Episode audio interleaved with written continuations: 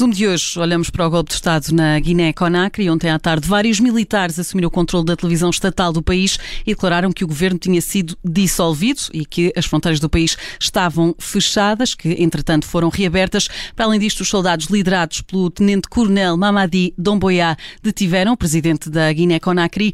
Este golpe de Estado surge depois de um longo período de tensão no país, de recordar que nas últimas eleições o presidente Alpha Condé eh, se candidatou ao terceiro mandato presidencial e foi reconduzido no cargo, uma ida às urnas que foi polémica, com a oposição a falar em fraude eleitoral. Isto depois de, antes das eleições, em março de 2020, a Constituição da Guiné-Conakry ter sido alterada e o presidente ter passado de ter um limite de dois mandatos para três. E connosco, para comentar este caso, temos António Pacheco, especialista em assuntos africanos. Boa tarde, António. Boa tarde, Inês. Quase um ano depois destas eleições polémicas no país surge este golpe de Estado. Os militares justificam esta ação com a má gestão do país eh, por parte do governo. O que é que levou os militares a levar a cabo este golpe de Estado? Porquê agora? E também porque era muito impopular este regime e os estrategas todos internacionais que agarravam neste assunto assumiam que ele não ia durar até o final do mandato porque de facto havia uma oposição tão forte na rua como se manifesta agora, que as pessoas, a população está em Conakry, na rua, felicitando este golpe de Estado, ou seja, era mais do que esperado. Uh, e o que é curioso é que este presidente Alfa Conté surge precisamente uh, a contrariar em 2010 toda a tradição guineense que era de facto de autocracia, de ditadura, de presença de presidentes que não eram substituídos e ele sai para acabar com esta onda de situações e fica eh, enrolado neste mesmo esquema e mantém-se na presidência por mais um mandato que não era esperado nem desejado. Eh, mas que, que, implicações é que isto tem agora no país e na vida da população? Uh, uh, estes, os militares vão trazer mais estabilidade à Guiné-Conakry? Eu vou ser politicamente incorreto, vou referir um dado importante, é que ele é de uma etnia importante que é a etnia mandinga. E essa etnia não está só na Guiné. Está, só, está na Guiné-Bissau também, está no Senegal, está na Gâmbia, está em várias zonas, mantém-se Perdemos a ligação com António Fonseca. Creio que já estaremos em condições para ouvir este especialista em assuntos africanos. Está-me a ouvir? Sim, agora sim, António Fonseca. Tivemos aqui um problema técnico. Exatamente. E há uma, uma forte. Uh, há uma reação, vai haver uma reação por parte da etnia mandinga que é dominante em determinadas zonas, não só do país, dos países vizinhos. E há um outro dado que se tem que ter em conta, é que na Guiné-Bissau, nomeadamente, se falava há algum tempo na possibilidade do afastamento forçado da Alfa Conté através de uma outra etnia rival, que era a etnia nem mais nem menos que Fula, que é a etnia do presidente da Guiné-Bissau. Surge agora, portanto, envolvido Uh, embora os estrategas falem sempre na questão de um ponto moderno, a verdade é que dá a impressão que surgiu aqui um fator tradicional de novo aqui a surgir ao de cima, afastando de um lado um presidente que era uh, Mandinga e colocando em destaque uma outra série de presidentes, nomeadamente o Sissoko da Guiné-Bissau, que é Fula. E conseguimos isolar algum momento da história do país que tenha levado a isto? Eh, as últimas eleições que reconduziram Alfa Condé eh, foram contestadas, eh, a oposição falava em fraude eleitoral. Crê que isto terá sido motivado por causa destas eleições? Também por causa destas eleições, mas há também um dado interessante, voltando outra vez à questão, é que o coronel Dumbuya, é ele próprio de uma etnia minoritária na Guiné, eh, Guiné-Conakry. E, portanto, eh, resulta um pouco de todos estes fatores para se tomar em consideração. A gestão, a gestão da Alfa Conté era péssima. Mas há um outro dado também, com Dumbayá, a formação dele foi francesa, foi nas, nas Forças Armadas Francesas, ele passou pela Legião, Legião Francesa, fez formação com os franceses e, portanto, são tudo fatores a tomar em conta quando, em conta quando se fala neste, neste golpe de Estado que aparentemente foi um sucesso. Uh, uh, há pouco uh, falava da reação da população a este golpe de Estado. Ontem o anúncio de que Condé teria sido tido despertou celebrações na Guiné-Conakry, mas há também relatos de protestos e nas declarações à comunicação social os militares pedem união no país. A Guiné-Conakry é uma nação dividida. a população está maioritariamente com Alfa Condé ou com os militares. Conseguimos perceber isso? Está contra o Alfa Conté, não está necessariamente com o golpe de Estado nestas condições em que foi feito. Houve o cuidado do Moiá de dizer algumas coisas interessantes. Foi, por exemplo, que não vai mexer na, nos compromissos internacionais assumidos pelo país. E, de facto, tal a história da União Nacional, eh, passando além do, da divisão étnica que atravessa o país.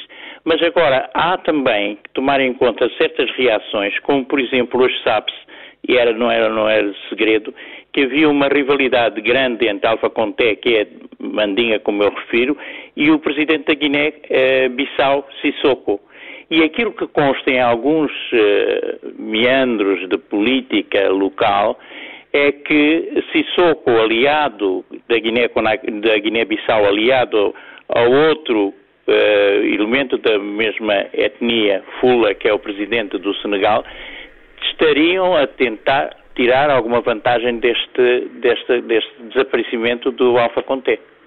Uh, uh, o Tenente-Coronel, uh, Coronel, aliás, Mamadi Domboya, é quem se tem destacado entre estes militares responsáveis por este golpe de Estado, é quem tem feito comunicações aos meios de comunicação social. como é que surge esta figura? Já era conhecido entre o Exército, o Exército de Elite, responsável por este golpe de Estado? Foi nomeado, precisamente escolhido pelo Alfa Conté, que eu queria afastar agora, recentemente, porque de facto foi uma escolha e foi para a luta antiterrorista. E o que é curioso é que todas estas movimentações militares se verificam em, um bocado em toda a parte. Por exemplo, no Mali uh, houve um golpe recente, também levado a cabo por militares, e a, no, a nova autoridade parece simpatizar sobretudo com este senhor um, ehm, Mbaiá. E tudo isto levanta uma, uma, uma grande celeuma, que é saber se é de facto um conflito restrito à Guiné-Conakry, com o afastamento da Alfa Conté, ou se vai ter repercussões a nível regional. Porque, de facto, havia, a Alfa Conté sempre se manifestou contra o presidente da Guiné-Bissau, eh, teve posições antagónicas no, na última das reuniões da CDAO e, e por aí fora, ou seja, aparentemente nós se quisermos pôr isto num plano politicamente moderno, podemos, e está tudo certo, e portanto houve o afastamento de um chefe de Estado que não era aceito por maior parte da população. Mas se formos mais dentro, é possível que tenha havido uma conflitualidade étnica que este, o, isolamento em que as populações mais se tornaram devido ao, ao coronavírus e a todos os, os, reforços de isolamento e impossibilidade de imigrações, etc., etc., reforça um bocado a componente tradicional destes povos e levanta todas estas questões que eu coloquei aqui. Fonseca, já olhamos para estas implicações deste golpe de Estado ah, para com as relações entre outros países. Ainda queria falar sobre como é que esta ação dos militares vai afetar a vida das pessoas dentro da Guiné-Conakry. Isto porque estes militares ah, responsáveis pelo golpe de Estado ah, prometeram esta tarde um governo unido, prometeram formar governo, prometeram não levar a cabo perseguições políticas. É algo que consigamos prever é, nesta altura como é que vai ser este regime militar? Este regime vai estar sob a alçada e observação das forças internacionais da comunidade internacional, que vai de facto uh, dificultar a vida se eles tentarem tomar algumas medidas draconianas ou contra a oposição ou contra elementos. E de facto uh, é possível que cumpram rigorosamente as intenções que se declaram e que puseram em destaque, que é permitir que a, que a vida internacional, os, os, negócios internacionais, que é um país riquíssimo, sobretudo em determinadas áreas mineiras, continuem sem ser afetadas e que eh, se limitem a gerir e a transformar aquilo que eles chamam a administração numa administração não politizada, uma administração pública ao serviço do povo. Se eles conseguirem isso, já será um avanço grande. E, e, acha, considera que há a probabilidade disso acontecer? Dentro do contexto, é, é possível eles imporem esse regime eh, de estabilidade, digamos assim? Eles não funcionam sozinhos. Como eu disse, este senhor surge de formação francesa, de militares franceses. Passou pela região, eh, pela legião francesa. Ou seja, é algum homem que tem instrutores, tem informadores, tem uh, consultores que o avisem que ele, até onde é que ele pode ir. Agora, o problema é saber como é que internamente na Guiné-Conakry as populações vão reagir. E aí é que é o grande problema, porque neste momento, se você falar com jornalistas guineenses, puserem falar guineenses de Guiné-Conakry ou da Guiné-Bissau, eles vão falar num outro aspecto que é a probabilidade dos mandingas não ficarem satisfeitos com este afastamento do seu presidente. E isso pode ser um problema. Eh, este golpe de Estado já despertou reações eh, a nível mundial. Eh, os Estados Unidos avisaram que a violência e qualquer tipo de medidas que não respeitem a Constituição vão dificultar a paz, a estabilidade e a prosperidade na Guiné-Conakry. Do lado das Nações Unidas, António Guterres condenou o golpe e pediu a libertação imediata do presidente do país, algo que vai também ao encontro da reação da União Africana.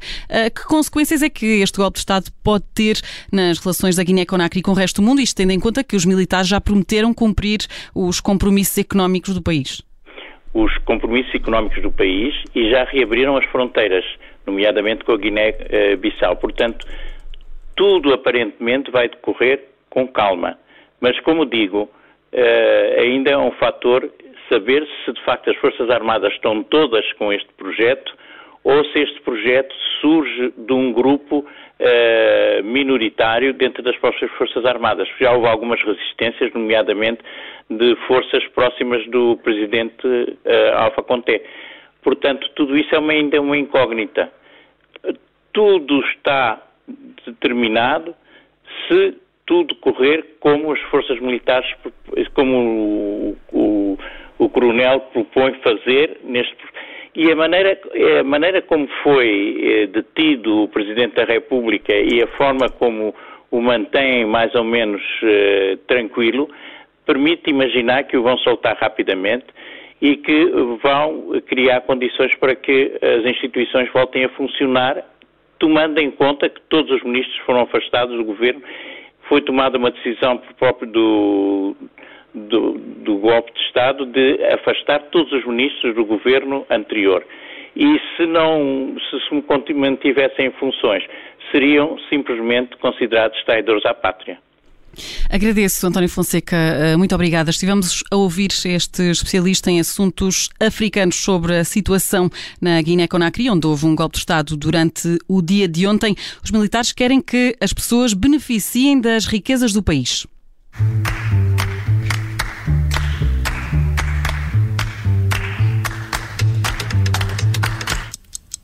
Obrigada por ter ouvido este podcast. Se gostou, pode subscrevê-lo, pode partilhá-lo e também pode ouvir a Rádio Observador online em 98.7 em Lisboa e em 98.4 no Porto.